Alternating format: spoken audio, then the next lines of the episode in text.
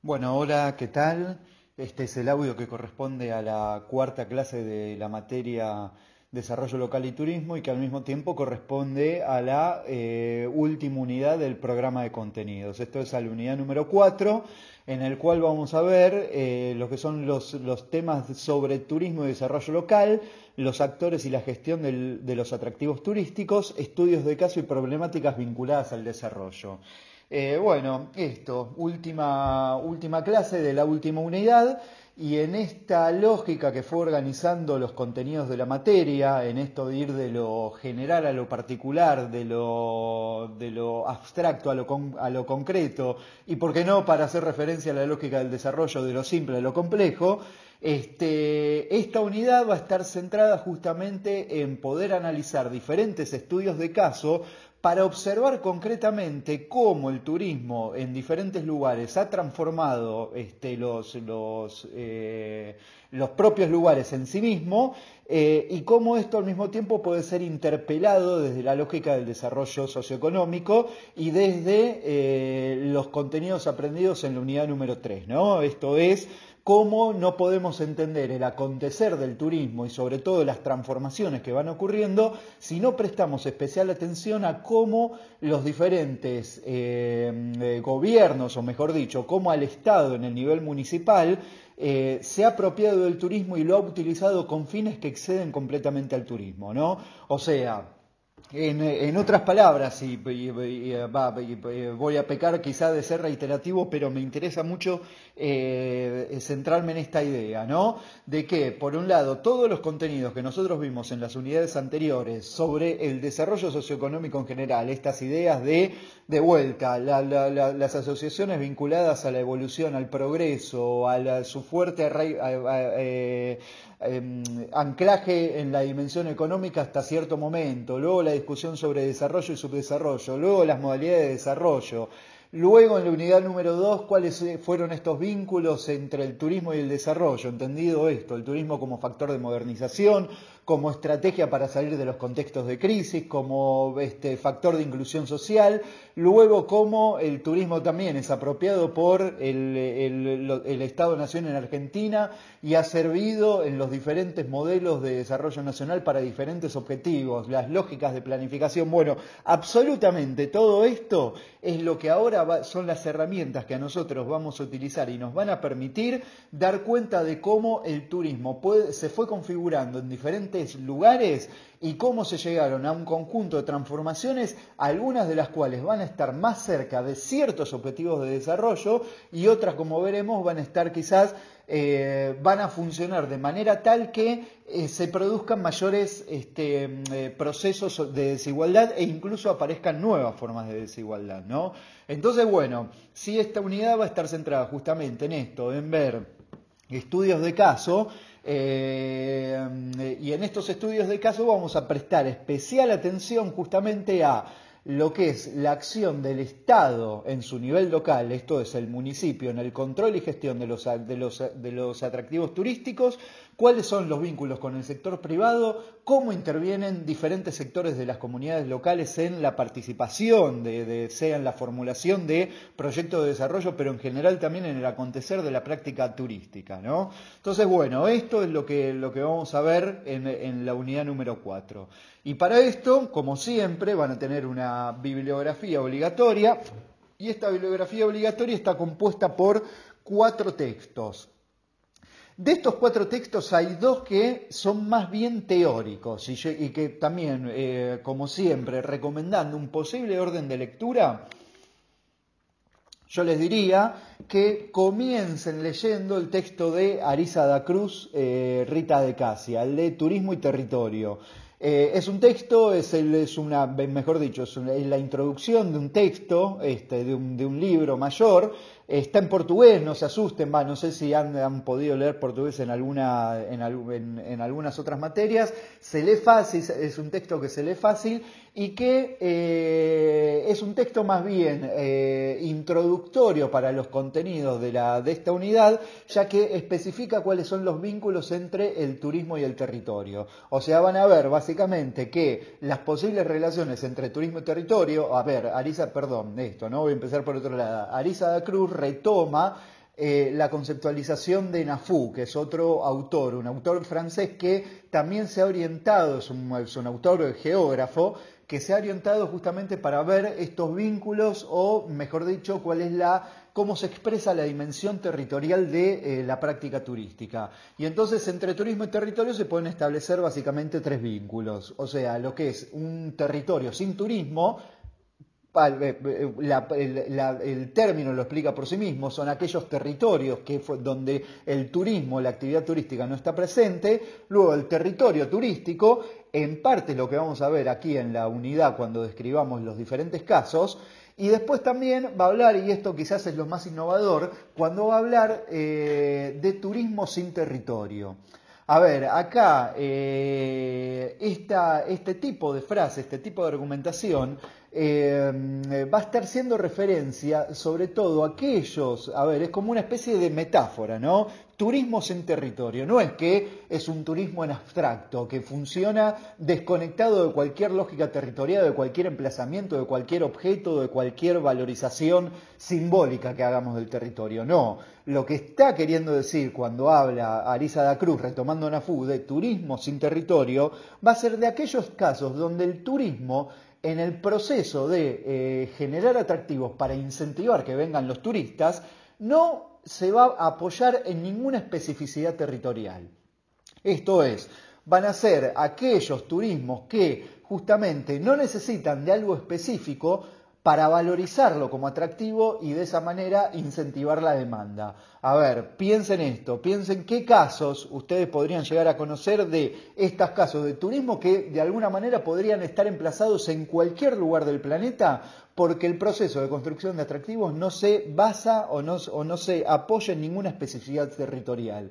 Y acá, por ejemplo, piensen esto, Disney World, los parques temáticos, Las Vegas, Fíjense que son destinos turísticos, atractivos turísticos, que podrían ser construidos en cualquier lugar del mundo y que cuya, cuyo atractivo no tiene que ver con algo específico del territorio de algún lugar particular del, planeta. Y ojo que no me estoy refiriendo únicamente a rasgos eh, naturales o a rasgos este, eh, eh, climatológicos, geomorfológicos, geológicos o lo que sea, sino también a especificidades esto, culturales este, o, de, o de modos de vida o de esto, de, culturas propias, ¿no? O sea, es esto, piensen en, esta lógica de turismo sin territorio como eh, la práctica turística en algunos puntos este, puede desligarse de, de las especificidades que, sobre las cuales se apoyan básicamente el proceso de construcción de atractivos y poder justamente esto, crear atractivos de la nada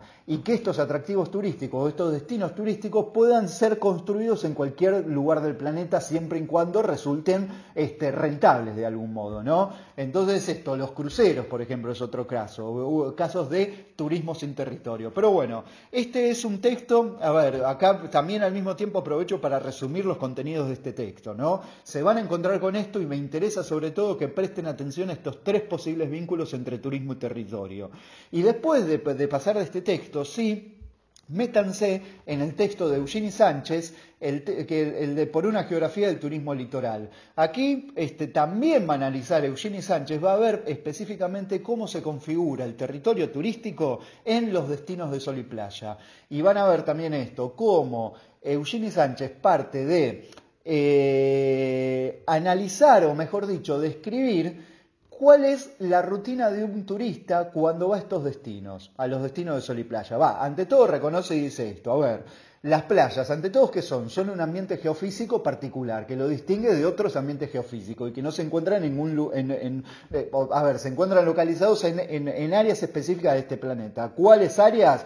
Va a parecer hasta, hasta redundante o bruto esto, pero es esto. Son las áreas justamente del encuentro entre la Tierra y, el, y los cuerpos de agua o los cursos de agua, ¿no?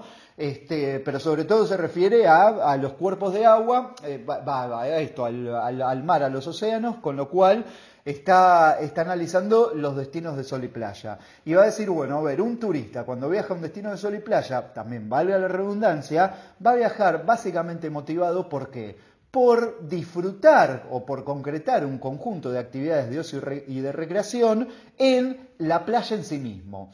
Y entonces va a haber luego, Eugenie Sánchez va a decir, bueno, el turista viaja motivado por eso. Cuando llega a un destino de sol y playa, si empezamos a ver cuál es la rutina de un turista, vamos a ver que la mayor parte del tiempo en, este, en estos destinos la pasa justamente en la playa.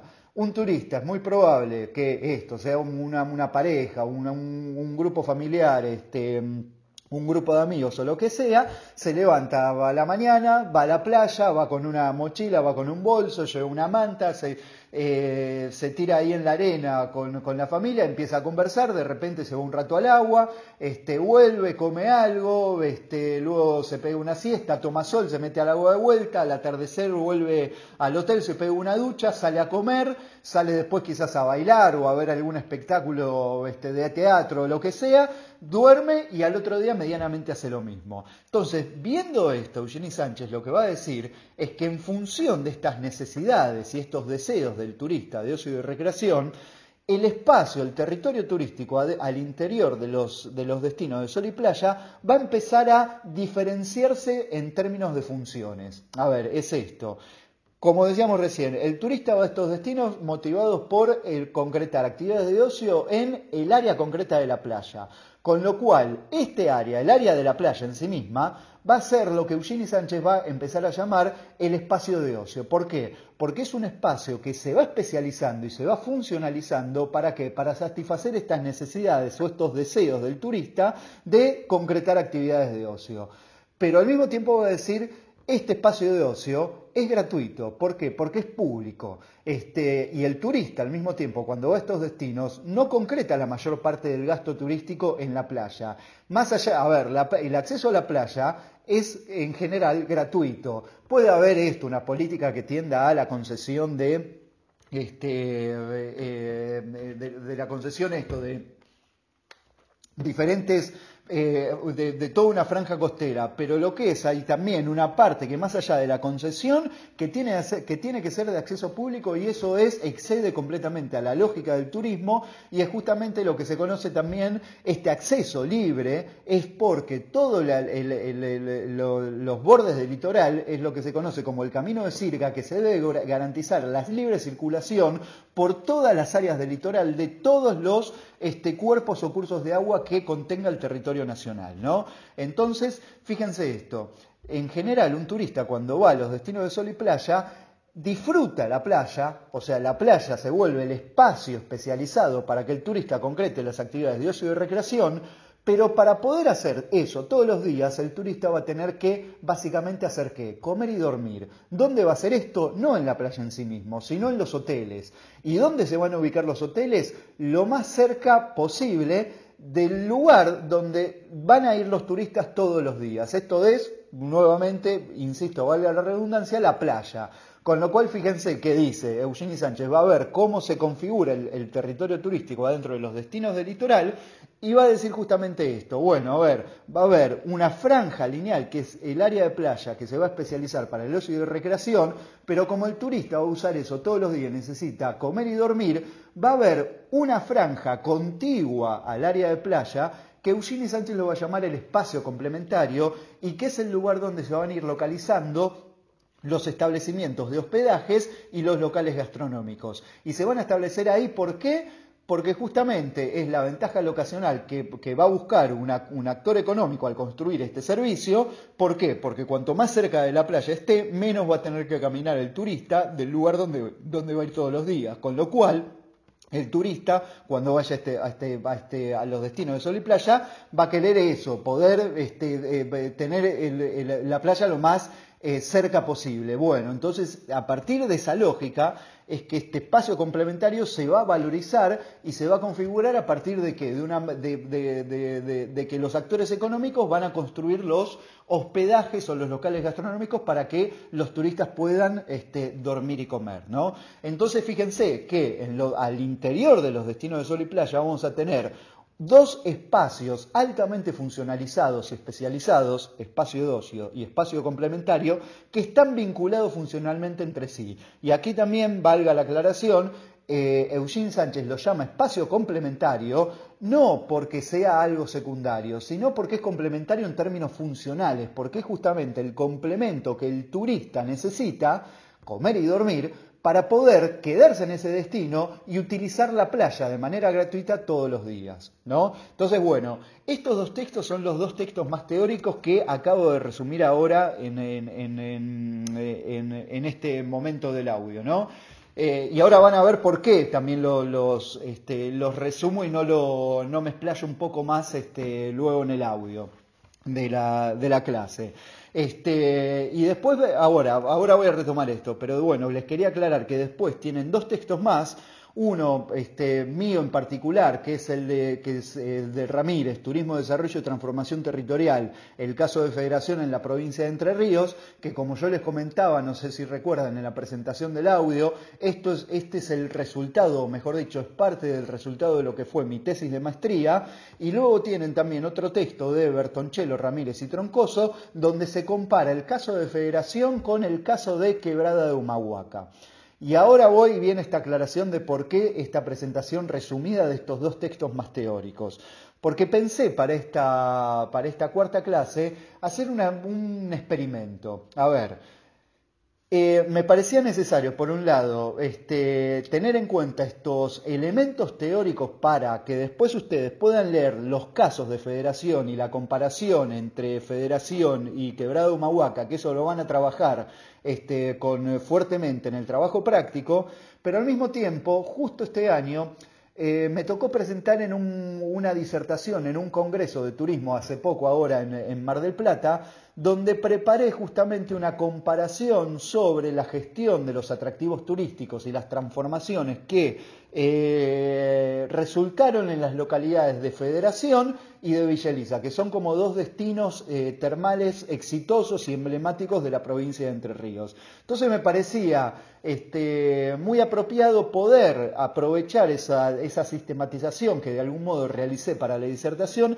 y presentárselas a ustedes en el, en el en este, en este audio de la clase número 4, porque se ve con mucha claridad, o mejor dicho, se, se voy a presentar este, poniendo como ejes este, esto, cómo se transformaron los lugares a partir del turismo como actividad central, este, y cómo esa transformación hubo una fuerte eh, gestión del, del municipio eh, que dio lugar a una específica articulación con el sector privado y que eso al mismo tiempo conllevó una específica transformación del lugar y sobre todo del espacio urbano. Y que eso al mismo tiempo derivó en un crecimiento económico también específico que si el municipio no hubiera tomado en cada lugar las decisiones que tomó, las transformaciones hubieran sido eh, eh, otras y, muy diferentes, ¿no? Entonces, más allá de que ustedes no van a tener un texto donde se, donde se comparen los casos de Federación y de Villa Elisa, me pareció que como disparador se,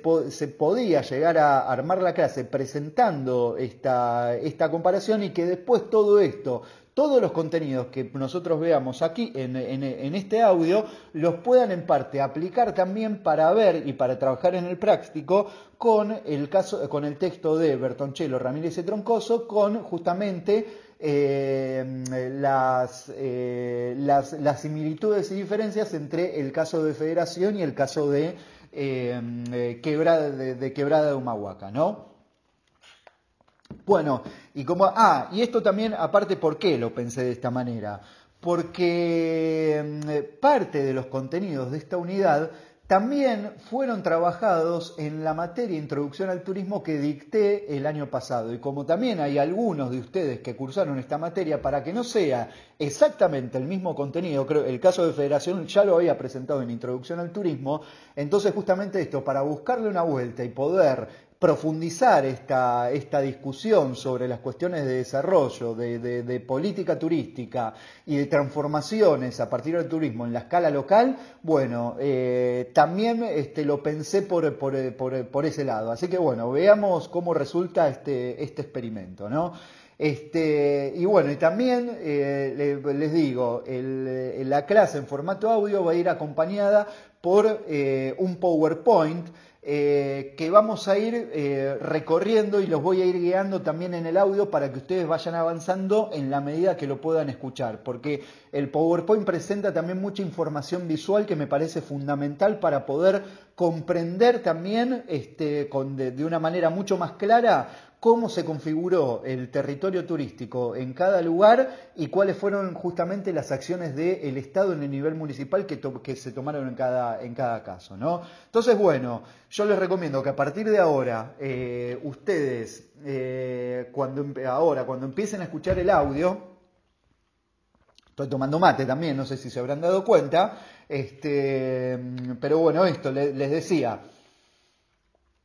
les recomiendo que a partir de ahora, cuando que empiecen, que sigan escuchando el audio, puedan también abrir el PowerPoint tal cual lo estoy haciendo yo en, sus propias computadoras y puedan ir pasando cada diapositiva cuando les voy indicando, ¿no? Entonces, bueno, van a ver esto. El PowerPoint tiene un título, una presentación que, es, que eh, dice el turismo, una posible estrategia de desarrollo socioeconómico, la gestión de los atractivos turísticos desde una perspectiva pragmática, que este fue, por un lado, el centro de la disertación, pero también conforma el centro de eh, los contenidos de la unidad número 4. ¿no? Y, y acá viene el objetivo de esta exposición y de la clase, por un lado tiene que ver con, y de la unidad también, los objetivos tienen que ver con reflexionar sobre el turismo en su capacidad para transformar los lugares de destino y su consideración como posible estrategia de desarrollo socioeconómico. Bueno, fíjense, de vuelta, empezamos a retomar justamente esto, todos los contenidos que nosotros vimos en las clases anteriores.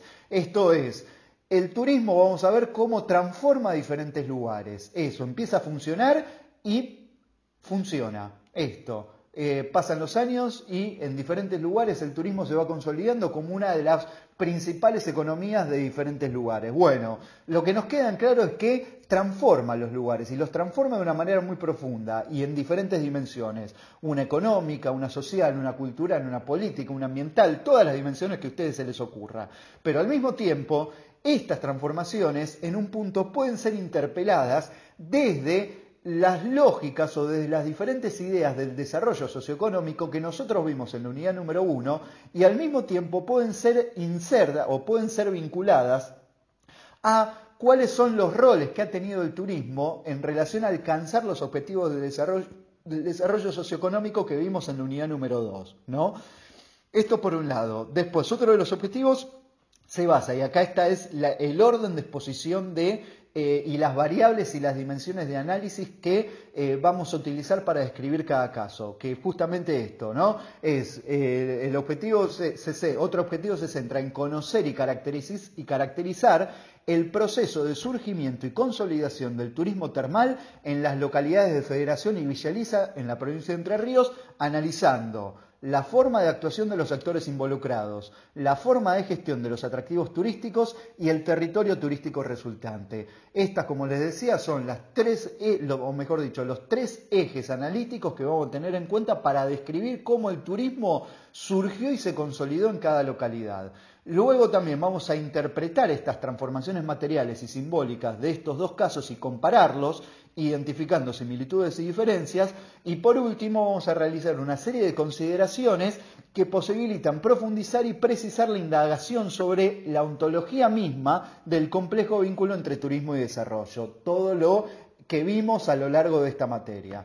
Entonces, bueno, acá avancen a la, vendría a ser, a ver, vimos hasta ahora el título, luego la diapositiva número uno y ahora la diapositiva número dos, que es un mapa. Es un mapa de parte de la provincia de Entre Ríos, donde ustedes le va a dar la localización de eh, Villaliza y Federación particularmente. Van a ver justamente que Federación y Belleliza, para los que no conocen, se localizan sobre eh, la Ruta 14, eh, sobre el, corredor turístico de la Ruta 14, eh, en la margen del río Uruguay. ¿no?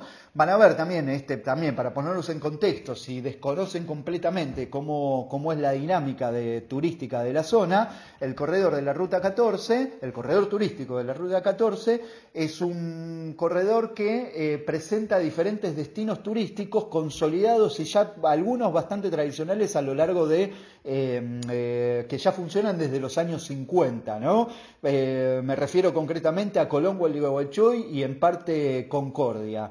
Eh, este corredor y estos destinos turísticos presentan diferentes atractivos, algunos vinculados al sol y playa, a las áreas del litoral, en este caso este, de, eh, vinculadas al río Uruguay, eh, también de algunas festividades como el carnaval, otros históricos culturales como el Palacio San José, otros naturales también como el Parque Nacional de El Palmar, y en los últimos 15 años aproximadamente fueron surgiendo de una manera muy acelerada y se consolidaron de una manera muy fuerte un conjunto también de destinos termales o de lugares donde empezaron a, eh, aprovecharse turísticamente el recurso termal, incluso en aquellos destinos que ya contaban con otros atractivos turísticos. ¿no? Entonces, si nosotros vamos en orientación sur-norte, podemos ver que ya la localidad de Gualeguaychú, luego Concepción del Uruguay, Colón, San José, Villaliza, Concordia, Federación y Chajarí, son localidades que todas cuentan con el atractivo turístico termal, sea como eh, atractivo eh, principal o secundario.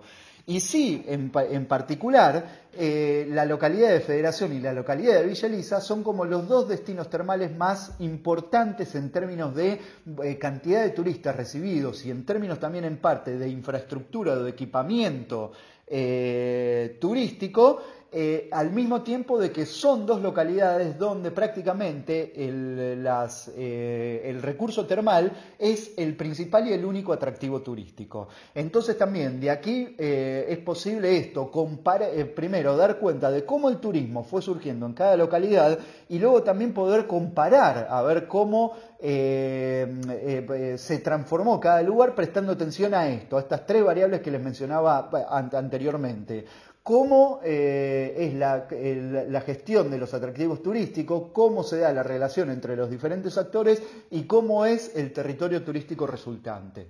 ¿no? Entonces, bueno, ahora sí, nos vamos a la diapositiva número, eh, a la siguiente diapositiva. Eh, y nos vamos a meter, sí, en el caso de federación, en describir sintéticamente federación. Y acá también, sí, voy a describirla sintéticamente, también pensando esto en eh, a ver, en, que yo les decía antes, estos contenidos fueron abordados en la materia Introducción al Turismo. Y puedo estar hablando, si quiero, no sé, esto, una hora y media del caso de federación. Voy a tratar de hacerlo lo más resumidamente posible, sin obviamente descuidar, eh, sin, eh, descuidar eh, o que no quede nada por fuera, ninguno de los elementos que me van a permitir compararlo con, con, Villa ¿no? Este, pero esto lo digo también pensando en aquellos que cursaron introducción al turismo, para que no se tengan que fumar de vuelta este, la misma descripción este, tan, tan larga de, que, ya la, que ya la tuvieron el año pasado. Este, pero bueno, eh, para ponernos en contexto, hay un elemento que tenemos que tener en cuenta de eh, la localidad de Federación, y es que la localidad de Federación es una ciudad relocalizada a partir de la construcción de la represa de Salto Grande en el año 1979 cuando se decide, a ver, la represa, la construcción de la represa de Salto Grande empezó a pensarse en la década de los 60 y es a principios de los 70 que se decidió finalmente iniciar la construcción. Y ya estaba contemplado que el lago, el embalse que se iba a, generar producto de, eh, la, de la represa, iba a superar la cota de donde estaba el antiguo emplazamiento de la vieja federación. Esto es, el tejido urbano de la vieja federación iba a quedar inundado. Con lo cual, en el año 1975, eh, autoridades del Estado Nacional fueron a eh, la, localidad de Federación, de la vieja Federación, les tocaron la puerta a todos sus habitantes. Cabe mencionar que en ese momento Federación contaba con unas 1.200 personas aproximadamente y le dijeron, miren, eh, estamos construyendo la represa, ustedes de acá se tienen que ir porque su pueblo va a quedar inundado. Con lo cual ya esto les presenta una idea de que eh, el proceso de relocalización fue vivido de una manera muy traumática porque en un punto los federalenses no tuvieron eh, eh, opción alguna. Les dijeron, ustedes se tienen que ir, vamos a inundar el lugar y no hay vuelta que darle. Pueden protestar, pueden hacer lo que quieran, pero de acá se van. Entonces, una de las decisiones que tomó el, Estado Nacional fue decir, bueno, se van a ir, pero no vamos a expropiar sus casas y les vamos a dar un dinero, un monto por sus casas para que ustedes puedan irse a cualquier lugar. No, dijeron, ustedes vamos a construir una nueva ciudad. Eh, y esta nueva ciudad se construyó 5 kilómetros al norte del emplazamiento de la vieja federación. Y esta nueva ciudad, piensen, tenía que ser una ciudad para 1.200 habitantes y ser construida en un tiempo rápido, o sea, en el transcurso de, estamos en el año 1975. Para el 79, en el lapso de esto de cuatro años, se tenía que construir una ciudad desde cero para 1.500 habitantes eh, perdón, 1.200 habitantes. Con lo cual, la, nueva federación, así es como se llama al, actual tejido eh, urbano de, federación, fue construida bajo los criterios del urbanismo modernista. El urbanismo modernista es una forma de pensar eh, y actuar sobre el espacio urbano donde los criterios de funcionalidad y orden son los que están primando al momento de diseñar el espacio urbano. A ver, es típico del urbanismo modernista que se eh, identifiquen cuatro grandes funciones que tiene este, el ser humano, esto es, eh, donde el, uso residencial, luego donde trabaja y se define el uso, sobre todo el uso industrial, Luego, eh, donde se recrea y aparecen las actividades esto de ocio y un espacio para eso, y luego donde eh, puede ir a comprar cosas, y, ahí, y aquí aparece el, uso comercial, ¿no? Entonces, a partir de estos cuatro grandes usos es que se empieza a diseñar la trama urbana, y es una trama urbana eh, muy austera, despojada de todo, de, de, toda diferencia, de todo atributo o ornamentación, porque justamente tenía que ser un espacio sumamente funcional igual y democrático en términos de que la mayoría de sus habitantes, de todos sus habitantes, tengan similares este, eh, condiciones de acceso a todo el equipamiento de infraestructura urbana. Entonces, ustedes van a ver justamente en la diapositiva número 4, que aparece una imagen, una vista panorámica de la ciudad de Federación en, el año de su inauguración, en el año 1979, y pueden ver con mucha claridad que hay un eje comercial que atraviesa toda la ciudad, pueden ver también eh, que hay como también hay una cruz que está marcada por ese eje comercial que sobresalen eh, los edificios que justamente iban a ser destinados para, este, para, diferentes locales comerciales. En el centro otra avenida que intersecta el eje comercial y justamente en el centro geográfico de la, ciudad una serie de espacios verdes para el uso recreativo, el, el espacio más eh, industrial al sur de la ciudad y el uso residencial donde las casas fueron construidas por igual en cuatro sectores. O sea, había cuatro sectores que se diferenciaban entre sí, pero al interior de cada sector las viviendas eran totalmente iguales. ¿No? Entonces, ustedes fíjense esto, para el año 1979 los, viejos, los, los, habitantes de la vieja federación se mudaron, o mejor dicho, los mudaron a la nueva federación y antes de irse también esto fue muy traumático, ¿por Porque tuvieron que ver cómo venían este, topadoras y tiraban abajo eh, por completo la ciudad de la vieja federación. O sea, no quedó nada en pie, absolutamente nada en pie. Esto por unas cuestiones de higiene y de salubridad cuando iba, luego posteriormente se iba a, inundar el lago, ¿no? Pero bueno, fíjense lo que, lo que sería, ustedes imagínense lo que sería para ustedes si de repente les tocan la puerta y le dice, ustedes se tienen que ir, sí o sí, pleno contexto militar, este, con todo lo que eso implicaba, y al mismo tiempo, antes de irse, ven cómo vienen las topaduras y tiran abajo no únicamente la casa de ustedes, sino, sino toda la ciudad, toda, toda la ciudad, ¿no? Con lo cual esto, el proceso de relocalización fue vivido de una manera muy triste y muy traumática. Y también fue traumático lo que, lo que fueron los primeros años de vida en la nueva federación. ¿Por qué? Porque esta ciudad, que yo les decía, esta ciudad moderna que fue construida bajo estos criterios del urbanismo modernista, em, no eh, estaba del todo terminada, con lo cual los primeros años en la vida de federación fue em, eh, era una vida muy dura y eso también fue traumático porque, por ejemplo, pasaba esto. Eh, la trama de la nueva federación obviamente era completamente diferente a la de la vieja federación. ¿Y esto qué hizo? Esto lo que hizo fue romper con todos los lazos de, sociabilidad y de, vecindad que estaban presentes en la vieja federación. Entonces hay relatos que cuentan, por ejemplo hay un documental que se llama Construyendo una ciudad, si ustedes lo buscan en YouTube lo van a encontrar, igual yo después les voy a pasar el link, eh, les voy a subir el link al aula virtual, pero hay relatos de muchas personas que cuentan que en la nueva federación es esto, una persona que tuvo un vecino durante toda la vida y cuando se mudaron a la nueva federación a uno lo ubicaron en un sector, a otro en otro sector y se lo cruzó dos veces más después en toda su vida. Eh, cuentan también las personas que en los primeros años las casas eran todas iguales, con lo cual la gente se confundía y entraba a la casa del, vecino pensando que era la misma. No había árboles, entonces un gran reclamo era que era todo barro, era todo gris, era todo marrón, este, y que los federaenses está como muy instalado en la memoria colectiva de que no eh, había, em, eh, ¿cómo se llama? No había canto, no había pájaros, este, no había vegetación. Eh, y esto de vuelta, eso eran todas características que contribuyeron a esta vida muy este, como traumática durante los primeros años, ¿no? Y bueno, y en este contexto pasan los años 80, llegan los 90, consolidación del modelo neoliberal, eh, las actividades tradicionales del lugar, que era la citricultura y la industria maderera, sobre todo con eh, un conjunto de aserraderos que empleaban a la mayor parte de, la población, empiezan a funcionar obsoletamente o empiezan a cerrar porque no pueden competir con productos importados. Y bueno, y en este contexto, ya, ya les digo, este, estaba eh, influenciado, también fuertemente influenciado por eh, lo traumático de, todo lo que había implicado la relocalización y la vida en la nueva federación, que era muy dura. La gente se iba, la tasa de mortalidad de las personas mayores había aumentado, esto es, las personas mayores se morían por el desarraigo que les había provocado, con lo cual era una situación de crisis socioeconómica total.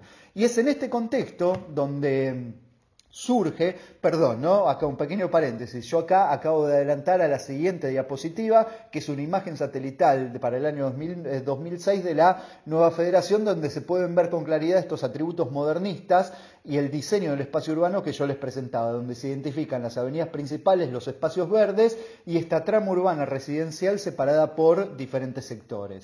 Y ahora sí, pasamos, ahora sí, a los puntos de partida y los actores involucrados a la siguiente diapositiva, la que tiene de título de la Federación relocalizada a la ciudad termal. Eh, y acá sí empezamos a retratar cuál fue el proceso de surgimiento del turismo termal, ¿no? O sea, esto, cuál es la génesis del turismo termal en la, localidad de Federación. Y les contaba, el contexto en parte es este, crisis socioeconómica total, eh, el trauma de la relocalización, este modelo neoliberal, eh, retracción del Estado, del Estado y las funciones del Estado, las, las economías tradicionales no funcionan, con lo cual, ¿qué pasa? Hay muchos vecinos que en este momento, en esta situación de crisis, dicen, bueno, ¿qué hacemos? Piensen también en esto, ¿no? En la dinámica social de una pequeña localidad, donde muchas de las personas se conocen entre sí o tienen algún otro tipo de contacto que es como mucho más eh, eh, no quiero decir personal, eh, pero, pero sí esto, de, que, de, que, de, que, hay otro tipo de sociabilidad mucho más propia de este, de este, de este tipo de, localidades pequeñas, ¿no?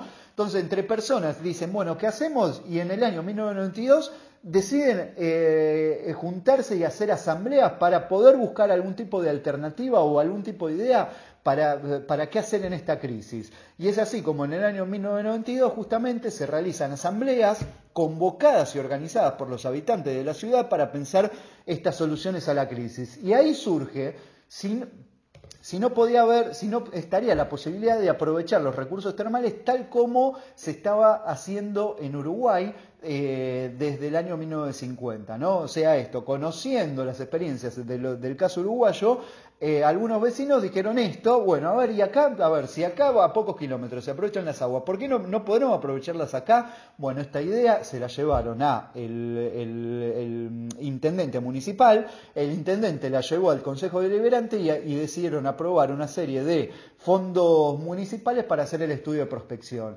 El estudio de prospección dio que había un 85% de probabilidades para que, que si se perforaba eh, podían encontrar el recurso entre una profundidad de 800 y 1300 metros, eh, 1300 eh, metros de profundidad, ¿no? Entonces, bueno, esto. Hacen el estudio de prospección, le da este porcentaje de probabilidad y ¿qué hace el municipio? Luego de esto llama una licitación para que, para que se presenten actores económicos eh, y que puedan realizar la perforación, construir el parque y luego explotar o, o, utilizar a modo de concesión el recurso termal por 20, 30, 40, 50 años. Era esto. Bueno, no se presentó ningún actor económico, con lo cual las autoridades municipales eh, convocan también, va, convocan esto, en esta dinámica eh, de, pequeña localidad, se siguen haciendo diferentes asambleas en la cual participan las autoridades locales del gobierno local y se decide pedir un préstamo por 1.300.000 pesos dólares en ese momento a, a, organismos crediticios internacionales. La provincia le salía como aval, pero cabe señalar que esto, que si el crédito no se pagaba, los que iban presos este, eran las personas físicas, esto es el intendente y los integrantes del Consejo Deliberante. Bueno, el crédito se les otorga en el año 1994, contratan una empresa para realizar la perforación y acá ya viene un dato clave que empezó a organizar la configuración del turismo y todo lo que pasó después en Federación este, mm, con el turismo termal. Y es que, yo les decía, ¿se acuerdan de esto de los atributos modernistas de, la, de, la, nueva federación? ¿no? Bueno, las autoridades municipales deciden construir el parque termal, o mejor dicho, hacer la perforación del, del, del pozo termal en el sector norte de la ciudad, en un área que estaba algo urbanizada, pero que contenía un montón de tierras públicas y que al costado de, esa, de ese área urbanizada había una gran disponibilidad de eh, tierras públicas este, de un área que en el diseño de la Federación Modernista, ya en la planificación de la ciudad y en el diseño, era un área que estaba destinada para un uso recreativo. No se sabía para cuál, pero ya en el diseño de la ciudad estaba contemplado que si la ciudad crecía, este, había, estaban dentro de estas funciones básicas este área recreativa que, que, iba a estar emplazada en ese lugar. Entonces, bueno, ustedes pueden ver eso en la siguiente diapositiva, ¿no? Donde, hay, donde se ve con claridad cuál es la zona urbanizada al norte de la ciudad y el lugar donde se eh, empezó a realizar la perforación. Bueno, entonces, viene, vuelvo a la diapositiva de, eh, de la Federación Relocalizada de la Ciudad Termal. Eh, viene eh, la, empresa con toda la maquinaria para perforar a principios del año 94.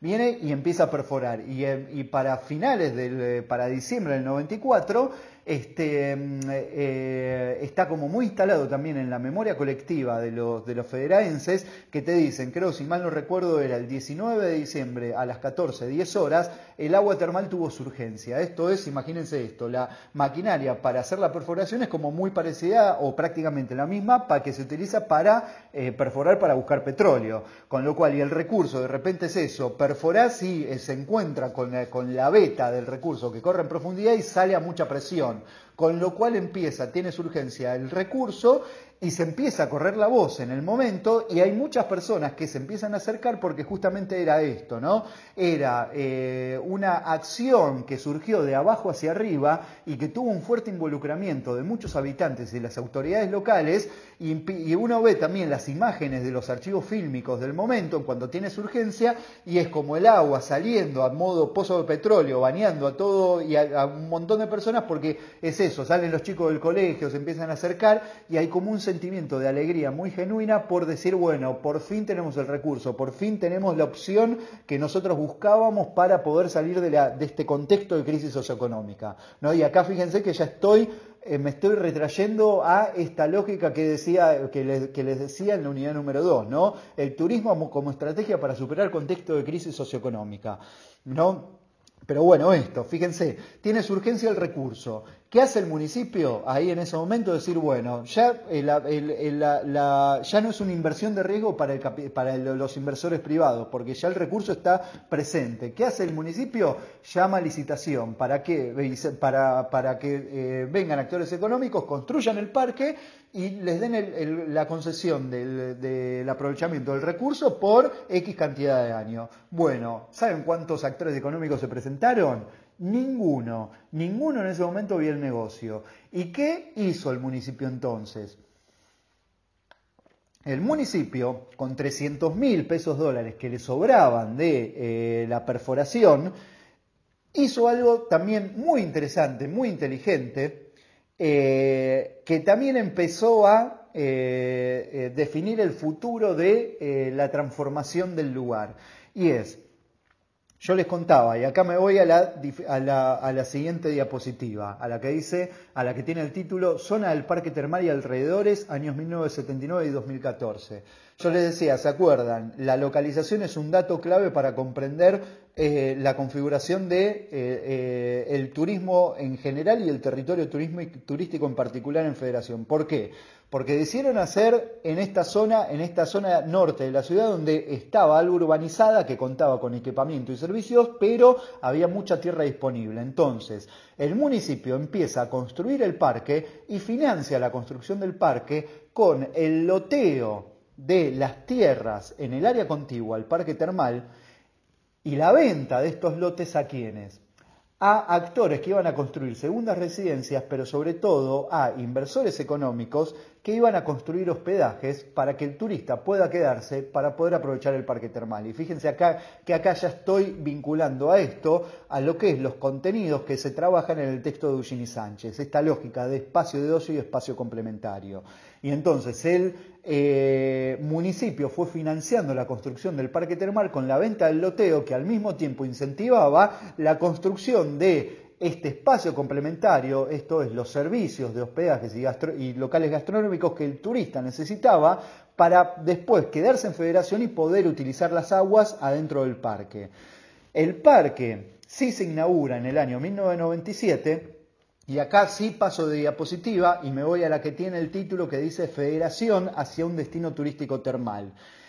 Y una vez inaugurado el parque termal, fíjense que el, municipio continúa su participación activa mediante tres, cuatro acciones que fueron eh, centrales o que es la piedra angular desde el cual luego la ciudad se transformó y se configuró el territorio turístico. ¿Por qué?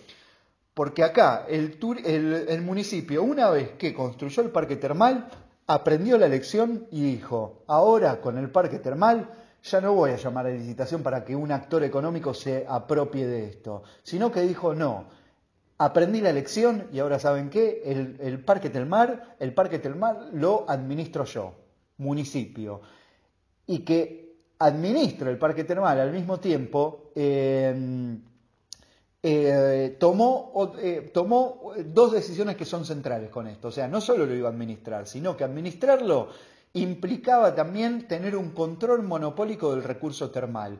Esto es, el uso de las aguas minero-medicinales se concreta únicamente dentro del parque termal.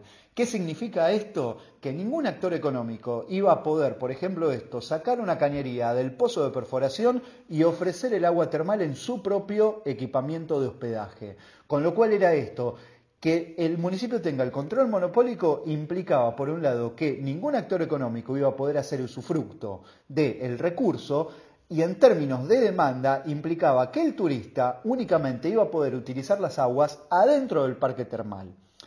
Entonces, eh, por un lado, el municipio incentivó o generó esta lógica de generar un espacio altamente especializado para el ocio, donde el turista iba a, aprovechar o iba a concretar actividades de ocio y de recreación adentro del parque termal y al mismo tiempo esto fíjense que generaba de qué? De que por fuera del parque termal iba a empezar a configurarse un espacio complementario donde los inversores económicos iban a centrarse en el servicio de hospedajes y locales gastronómicos.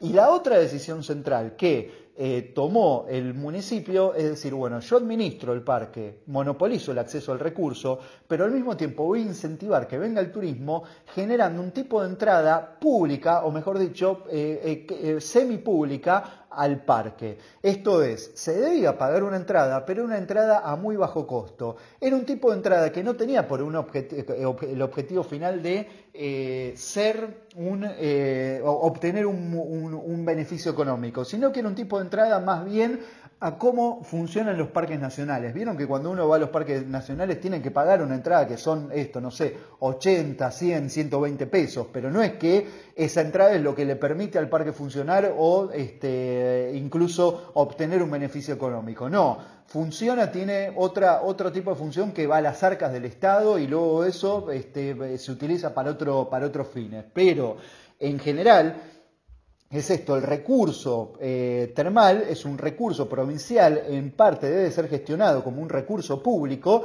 y acá el municipio de Federación fue muy lúcido y muy innovador en decir, bueno, a ver, yo eh, insisto en esto, voy a monopolizar el acceso, el turista únicamente va a poder eh, aprovechar las aguas adentro del parque, pero para incentivar que venga voy a poner una entrada muy bajo costo, que sería hoy, no sé, imagínense eso, 30, 40 pesos. Con lo cual es eso, el primer año se inauguró a, a principios de 1997.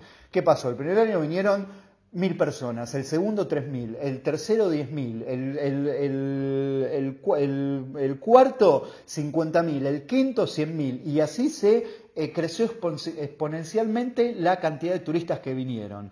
Y entonces, ¿qué, qué, qué llevó a esto? Llevó a que eh, por ejemplo, la, para el año 2011 se vendieron más de un millón de entradas este, eh, eh, para, entrar al parque termal.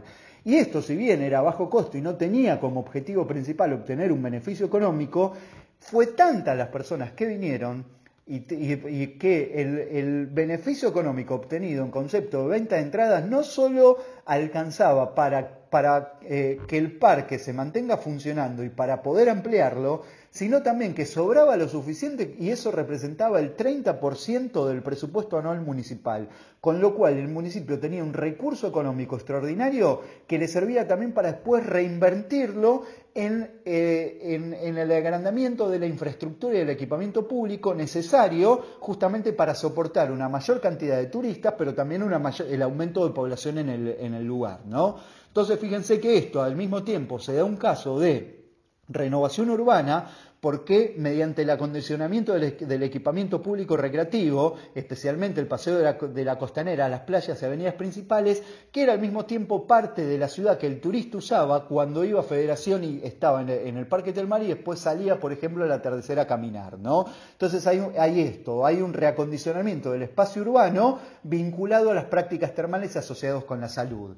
Y de esta manera, en Federación se da una específica articulación entre el sector público y el privado, donde el recurso queda bajo control monopólico del municipio y esto, paradójicamente, es lo que permite el crecimiento de las actividades económicas basadas en los servicios que necesita el turista, hospedaje, gastronomía y servicios complementarios ofrecidos por actores privados. O sea, fíjense, paso a la siguiente diapositiva, donde se ve concretamente la localización del parque termal, los eh, establecimientos de hospedajes, como la lógica que explica el territorio turístico en el caso de Federación es la misma que, aparece en el texto de Sánchez, solo que en vez de, en vez de tener la forma lineal, eh, como en los destinos de sol y playa, va a tener una forma radial. O sea, hay un lugar, un eje, un punto que va, o en esto, un polígono en este caso, que es el parque termal, y en torno al parque termal va a haber un área contigua donde, donde se va a dar un patrón de concentración y dispersión de los hospedajes, de, los, de justamente de los servicios que necesita el turista para quedarse y, y, utilizar todos los días el parque termal y que va a ser ofrecido por actores económicos. Y esto es justamente eso, fíjense, el parque termal es gratuito o es semi, semipúblico la mayor parte del gasto turístico no se va a concretar en, el disfrute del, atractivo turístico en sí mismo, sino que justamente esto, el atractivo turístico es público, lo gestiona el, municipio, monopoliza su acceso, no deja que ningún actor económico pueda, pueda hacer usufructo, pueda aprovecharse o pueda obtener un beneficio económico directo. Pero esto, paradójicamente, fíjense que eh, eh, genera lo siguiente, sí que haya un, eh, beneficio económico que obtienen los, los diferentes inversores que se desprende justamente de esto, de lo que el turista necesita todos los días para poder quedarse en federación. Con lo cual, indirectamente, sí hay una, una eh, ¿cómo se llama esto? Una obtención de un beneficio económico, ¿no? Por más de que el parque sea público. Y esta es la gran paradoja que se presenta en este tipo de articulación público-privado, ¿no? O sea, el parque es público, pero como es público, esto incentiva que venga mucha gente. Si viene mucha gente, va a haber, este, necesitan dónde quedarse. Bueno, se van a poder concretar muchos más negocios. ¿Por qué? Porque ¿dónde se va la mayor cantidad del gasto turístico? Este, se va justamente en pagar el servicio de hospedaje o el lugar donde tiene que comer para poder luego utilizar el parque todos los días. Entonces, fíjense que sí, se da un crecimiento exponencial de, los, de, de, las actividades económicas a partir de sostener el libre acceso o sostener la condición pública del atractivo turístico. ¿no? Y esta es la gran paradoja de este tipo de articulación.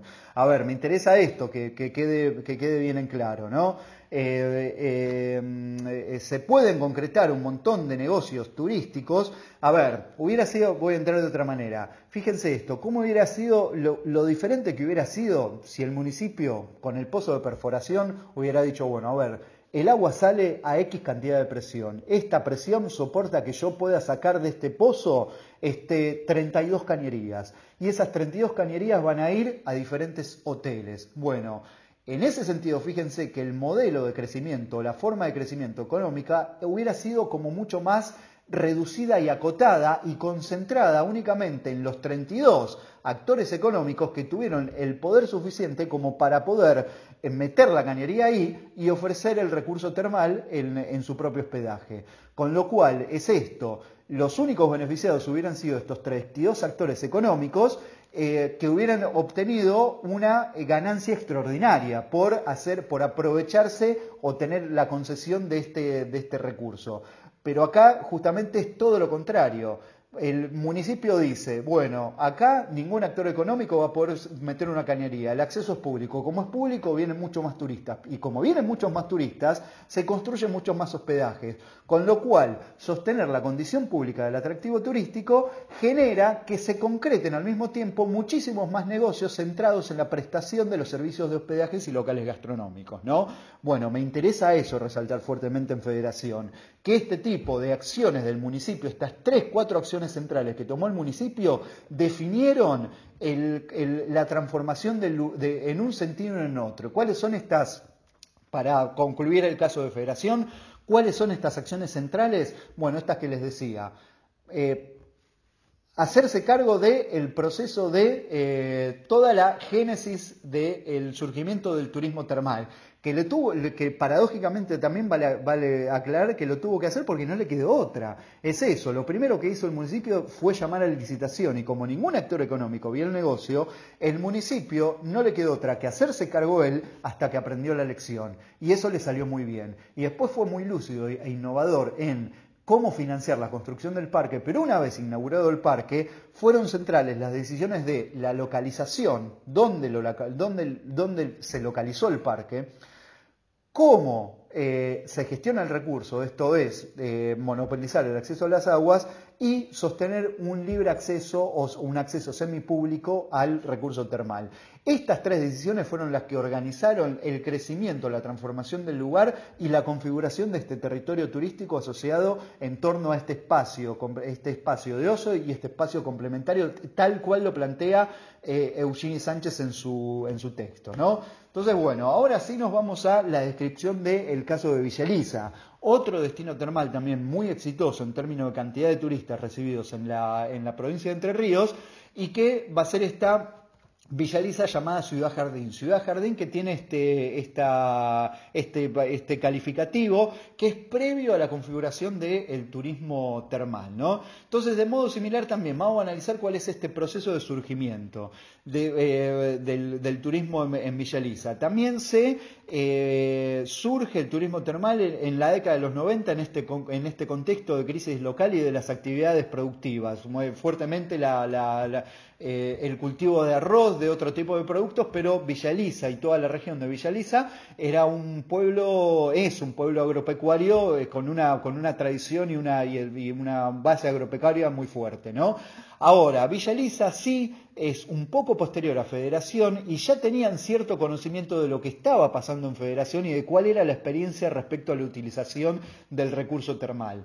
Entonces, eh, em, en el año 1992, en Villaliza se va a crear la oficina de turismo que hoy es dirección. Y de vuelta, fíjense esto también, no es lo mismo que sea oficina que sea dirección. ¿Por qué digo esto? Los recursos económicos asignados, el, el equipamiento, el personal es mucho mayor y esto también da cuenta justamente del crecimiento de la importancia del turismo para la economía del lugar, ¿no? Entonces, eh, en el año 92 se crea la Oficina de Turismo. De vuelta a esto, no había tradición turística previamente en esta localidad, al igual que en Federación. En el año 1925, entre autoridades municipales y lo que fue y lo que era y lo que es, porque sigue existiendo, la Asociación para el Desarrollo de Villa Elisa, que es una asociación sin fines de lucro que en ese momento estaba integrada por ocho vecinos este, de, de, Villa Elisa, se impulsa y se concreta el estudio de prospección. Y en el año 1997 se inicia la perforación y la construcción del parque termal este, con fondos mixtos. Esto es, eh, estaba, había inversores este, locales en parte que pertenecían a esta asociación, pero que otros que, se habían buscado y que eran habitantes de, de ahí de Villa Elisa, con eh, fondos también municipales. Y en el año 1999 se inaugura el parque termal en un predio de 41 hectáreas. Voy a pasar, perdón, antes les decía que me había olvidado que había pasado a la diapositiva que dice eh, que tiene el título Villaliza la ciudad jardín. Y ahora paso a la siguiente diapositiva que dice Villaliza la ciudad jardín y termal. Y ustedes van a ver esto también acá. Acá es muy importante, en Villaliza también es muy central, ver las acciones del Estado municipal no, eh, eh, en, parte en, en, el proceso de surgimiento y en esta génesis del turismo, eh, pero también en parte viendo lo que es la gestión del parque termal. A ver, y nos metemos acá y nos centramos en esto. Ustedes van a ver que a diferencia de Federación, el Parque Termal de Villa Elisa es un parque que cuenta con los hospedajes adentro del propio predio.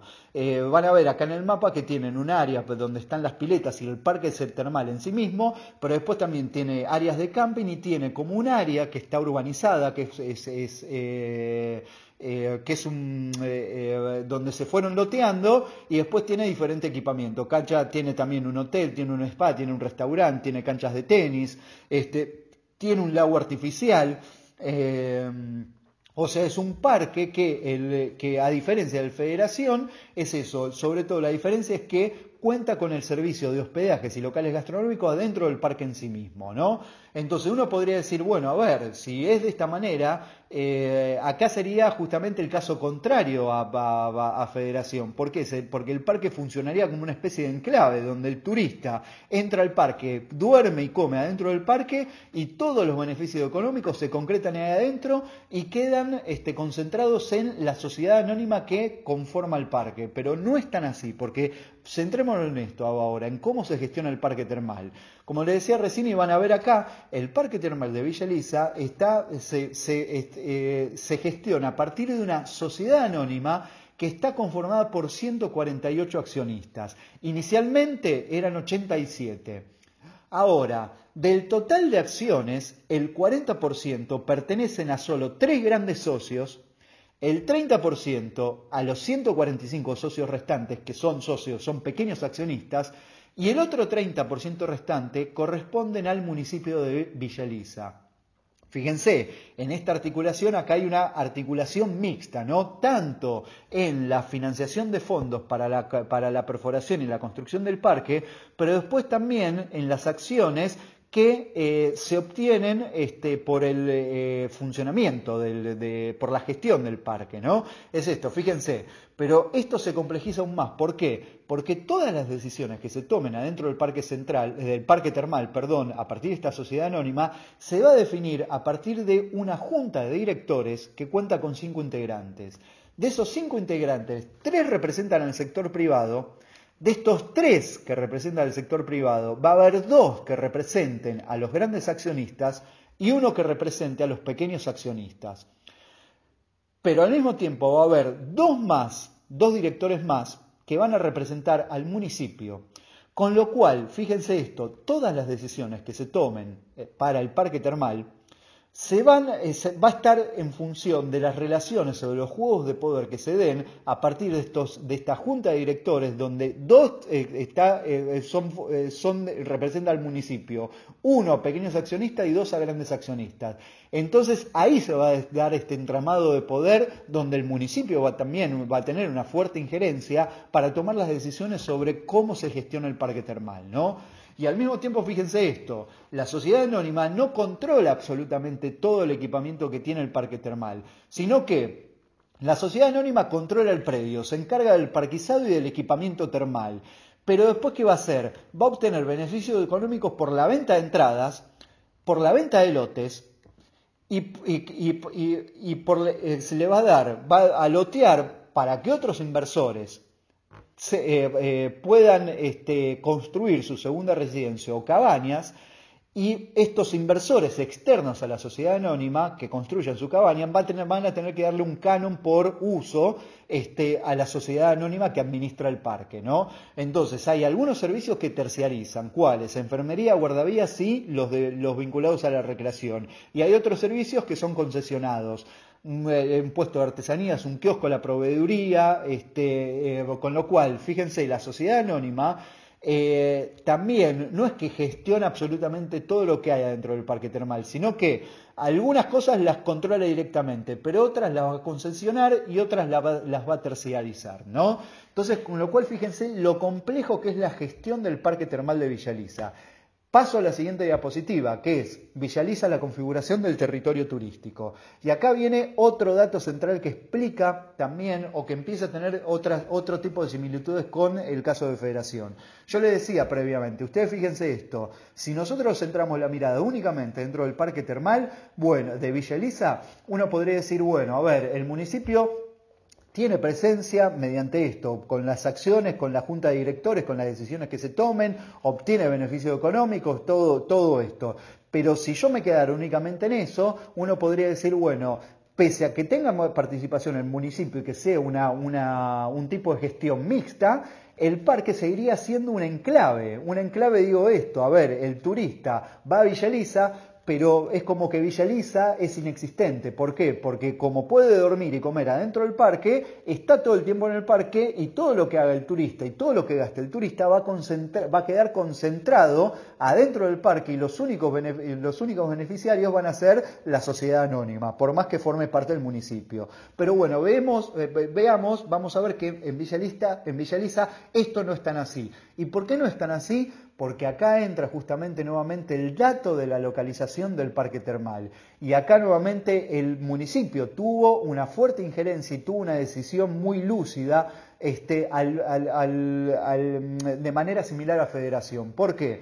Porque cuando se decidió empezar a construir y hacer la perforación del parque termal, las autoridades municipales decidieron construir el parque al 4 kilómetros al norte del tejido de la, localidad de Villa ¿Y qué pasa? por qué esto? Porque Villa se encuentra hacia el oeste de la ruta nacional número 14. Entonces el turista cuando vaya al parque termal va a tener que entrar por la ruta 130, como ustedes van a ver acá en el mapa, y va a tener que atravesar sí o sí eh, la ciudad de Villa Elisa por el Boulevard Central para ir al parque termal. O sea, la localización al norte de, la ciudad de Villa Elisa obliga al turista a pasar sí o sí por el tejido urbano de la localidad, ¿no? Y ustedes van a ver esto por un lado, con lo cual es esto, fíjense, esto es una manera de, esto, de, incentivar que el turista de algún modo tenga que pasar sí o sí por Villeliza y de algún modo esto le va a llamar la atención y de algún modo la, va a conocer o la va a querer conocer o va a querer hacer algo dentro de la localidad. Pero no solo esto, porque fíjense que acá también viene otra decisión muy innovadora y muy lúcida de la Municipalidad de Villaliza. En el año 2005, cuando vio que el turismo termal y, empezaron a venir más turistas, empezó a controlar también lo que es eh, el, ejido urbano y los alrededores del ejido. ¿Y qué, qué hizo el municipio? Diseñó y promulgó en el año 2005 la ordenanza 1317, que es un código de ordenamiento urbano. Y si ustedes ven acá en el mapa, en la imagen satelital, pueden ver con mucha claridad que está por un lado al norte el parque termal, Luego elegido al sur, elegido de Villa Elisa, y entre el, Parque Termal y elegido en la ruta, en el tramo de 4 kilómetros de la ruta 130, no hay absolutamente ningún uso urbano. ¿Y esto es por qué? Porque a partir de esta ordenanza se limitó el uso residencial y comercial y de servicios en los márgenes de la ruta número 130 en el tramo que va del parque al ejido. O sea, ¿qué hicieron? ¿Qué hizo el municipio de Villa Fue muy lúcido en esto, en decir, bueno, si la gente va, si el turista va a ir al parque termal, lo más probable es que lo que empiece a crecer no es únicamente la venta de loteos para el uso residencial adentro del parque, sino también eh, era más probable que empiece a haber una construcción o una urbanización en el área contigua del parque, tal como sucedió en Federación. Y al mismo tiempo era muy probable que empiecen a haber construcciones o, venta de loteos urbanos en este tramo rural de, eh, la ruta 130 que va del ejido a, eh, el parque, al, parque termal. Entonces el municipio con mucha lucidez dijo, bueno, ¿saben qué? al, margen de la ruta 130, en, con, eh, tipo esto, ¿no? 150 o, o, no sé cuántos era, creo que eran 500 metros hacia los márgenes de la ruta 130 en ese tramo en particular, no se puede construir nada que tenga que ver con el uso residencial, comercial y de servicios. Con lo cual, ¿qué, generó esto? Generó que las ofertas de hospedajes estén concentradas adentro del parque termal o adentro del ejido de Villaliza. Esto es, como no permitía urbanizar ni el tramo de la ruta 130 ni la periferia del área contigua al parque termal, el eh, municipio generó de esta manera una dinámica de cooperación y competencia entre el parque termal y la ciudad. ¿Por qué?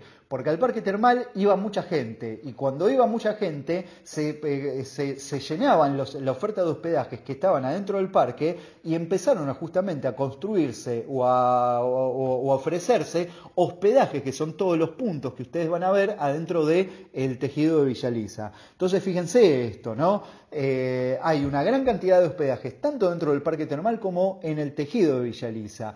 Y esta ordenanza y este código de este, este código de ordenamiento urbano lo que generó justamente fue que, eh, eh, primero, la localización, pues, también resumiendo, ¿no? Esto, lo que generó eh, la, decisión de dónde localizar el parque fue que el turista tenga que pasar sí o sí por la ciudad de Villaliza.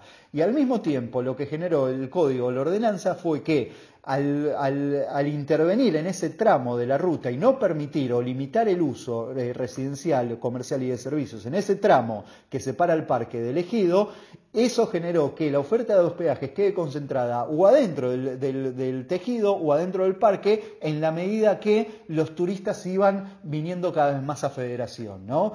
Eh, entonces eso, por ejemplo, se da esto, de que adentro del parque los hospedajes son más caros y en la ciudad de Villaliza, en el tejido de Villaliza, los hospedajes son más baratos. Entonces se da esta lógica, ¿no? De decir, bueno, a ver, si eh, por un lado el parque, los hospedajes del parque compiten por Villaliza, pero al ser más caros, este, eso también incentiva muchas veces que muchas personas elijan quedarse en Villa Elisa, porque también la distancia que hay entre el parque y, el ejido no es tanta, con lo cual esto, de hecho, se construyó un camino al costado, una senda que comunica el parque con la, con la localidad de Villa Elisa y que es recorrido incluso por los turistas que van y de vuelta. Así yo, como les decía, ¿se acuerdan con eh, Federación que les decía, bueno, utilizan la costanera, la avenida principal y el área contigua para caminar? Bueno, en este caso lo mismo, utilizan esta senda a modo de vinculada a las prácticas termales asociadas a la salud para ir al parque termal y volver a la ciudad de Villaliza, ¿no?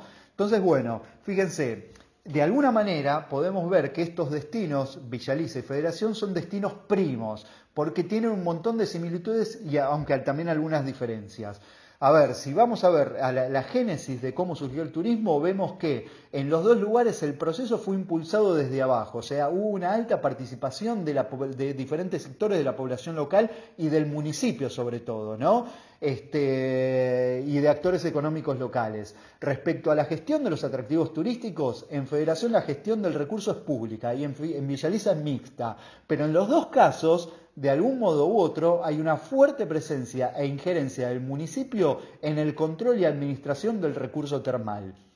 Y por último, respecto al territorio turístico, el parque termal y su área contigua, con y sin hospedajes dentro del predio, eh, las, las acciones del municipio sobre el ejido urbano, eh, mejor a ver esto, ¿no? Hay una fuerte también injerencia del municipio no solo en el control del recurso, sino también en el control del área contigua y en el control del espacio urbano. En los dos casos, tanto en Federación como en Villa Lisa, hay un, hay una, hay un, hay un acondicionamiento del, del equipamiento público recreativo. Fíjense, y ahora sí paso a la siguiente diapositiva, a las dos siguientes, donde van a ver diferentes fotos de Federación y de Villaliza. Y fíjense ustedes que si yo les tapara el, nombre de Federación y Villaliza y ustedes ven las fotos, podría decirles que están básicamente en una misma ciudad, ¿no? O sea, ¿esto qué quiere decir? Que en Federación, por ejemplo, esto, la avenida principal, la costanera y parte de, la, de, esto, de la trama urbana, fue acondicionada especialmente con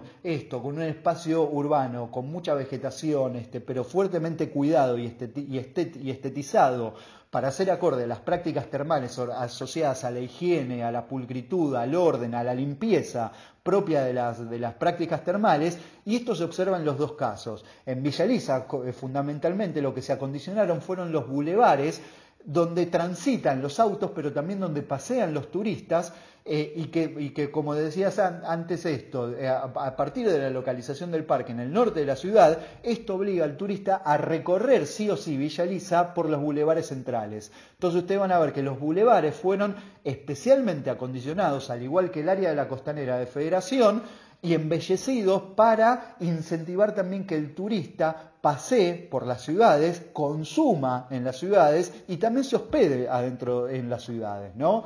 Entonces, Fíjense, si nosotros vamos a ver estos vínculos entre el turismo y el desarrollo local, en qué sentidos, con qué significados, podemos ver que desde la evidencia empírica, ante todo lo que se constata es un proceso de transformación socioterritorial estructurada desde la fuerte injerencia del Estado en la producción del territorio sea en este caso espacio de ocio, espacio complementario, eh, gestión del atractivo público en el caso de federación, o eh, esto, una, una, mm, presencia mixta en, la, en, una sociedad anónima, pero este código de planeamiento urbano que eh, regula el uso del suelo y lo controla, ¿no? como en el caso de, de, de Villaliza.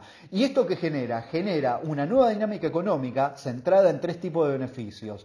Aquellos que se obtienen de la gestión del parque termal, aquellos que se obtienen por el crecimiento del equipamiento turístico y por la prestación de servicios complementarios. Por ejemplo, tanto en Villaliza eh, como en Federación pasó esto, que en la medida que hay más eh, eh, hospedajes, no solo hay gente que, que, trabaja dentro de los hospedajes, sino que, por ejemplo, esto, la panadería que antes abría una vez a la semana, ahora tiene que abrir todos los días, porque abastece no solo al turista que está paseando por ahí, sino también a este hospedaje que tiene que preparar el desayuno. Y después también hay una nueva dinámica sociocultural centrada en la articulación funcional y la valorización turística de atractivos turísticos principales y secundarios. O sea, hay una ida y vuelta entre los parques termales y el equipamiento público recreativo. Con esto, ¿qué quiero decir? Fíjense esto. Em, gestionar o eh, sí, esto, gestionar los atractivos turísticos, gestionar el turismo en estas localidades, implica no únicamente prestar atención al atractivo turístico en sí mismo, sino a los vínculos que tienen los atractivos turísticos con el espacio público recreativo general. De alguna manera, las termas potencian las plazas, los bulevares, la costanera y la costanera y todo este equipamiento recreativo potencia el consumo, el consumo cultural, digo, de los parques termales.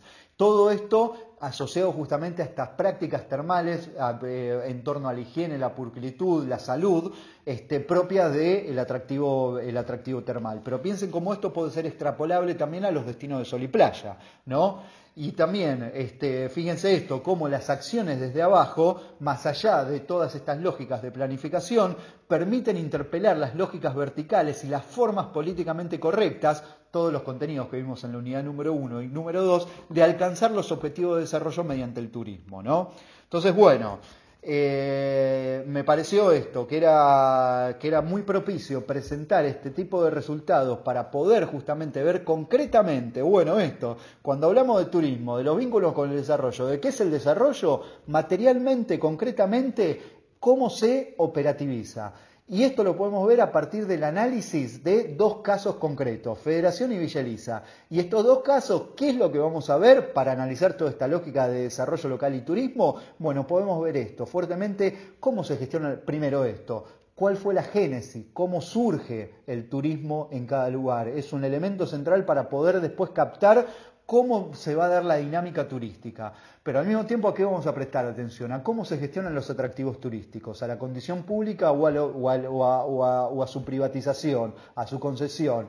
Esto nos va a llevar también a ver justamente cuál es el rol del Estado, cómo interviene el Estado y cómo al mismo tiempo tenemos que tener en cuenta la condición pública de los atractivos turísticos para que se desarrollen también otro conjunto de servicios eh, que son los servicios que van a eh, obtener mayores beneficios económicos. Con lo cual esto nos lleva también a analizar qué cosa, cómo se da la articulación entre lo público y privado. Y esto nos, nos va a llevar al mismo tiempo a qué? A ver cuál es la forma espacial resultante, cuál es el territorio turístico resultante, cuál es su forma, pero también cuál es su dinámica. Esto, eh, espacio de uso, espacio complementario en Villaliza, el parque termal como enclave por un lado, elegido de la ciudad por el otro, pero en el medio, e interviniendo ahí, el municipio mediante este código de planeamiento urbano en esta lógica de competencia y cooperación constante. Entonces fíjense que son todas variables que nos permiten ir de lo abstracto a lo concreto y de lo general a lo particular, ¿no?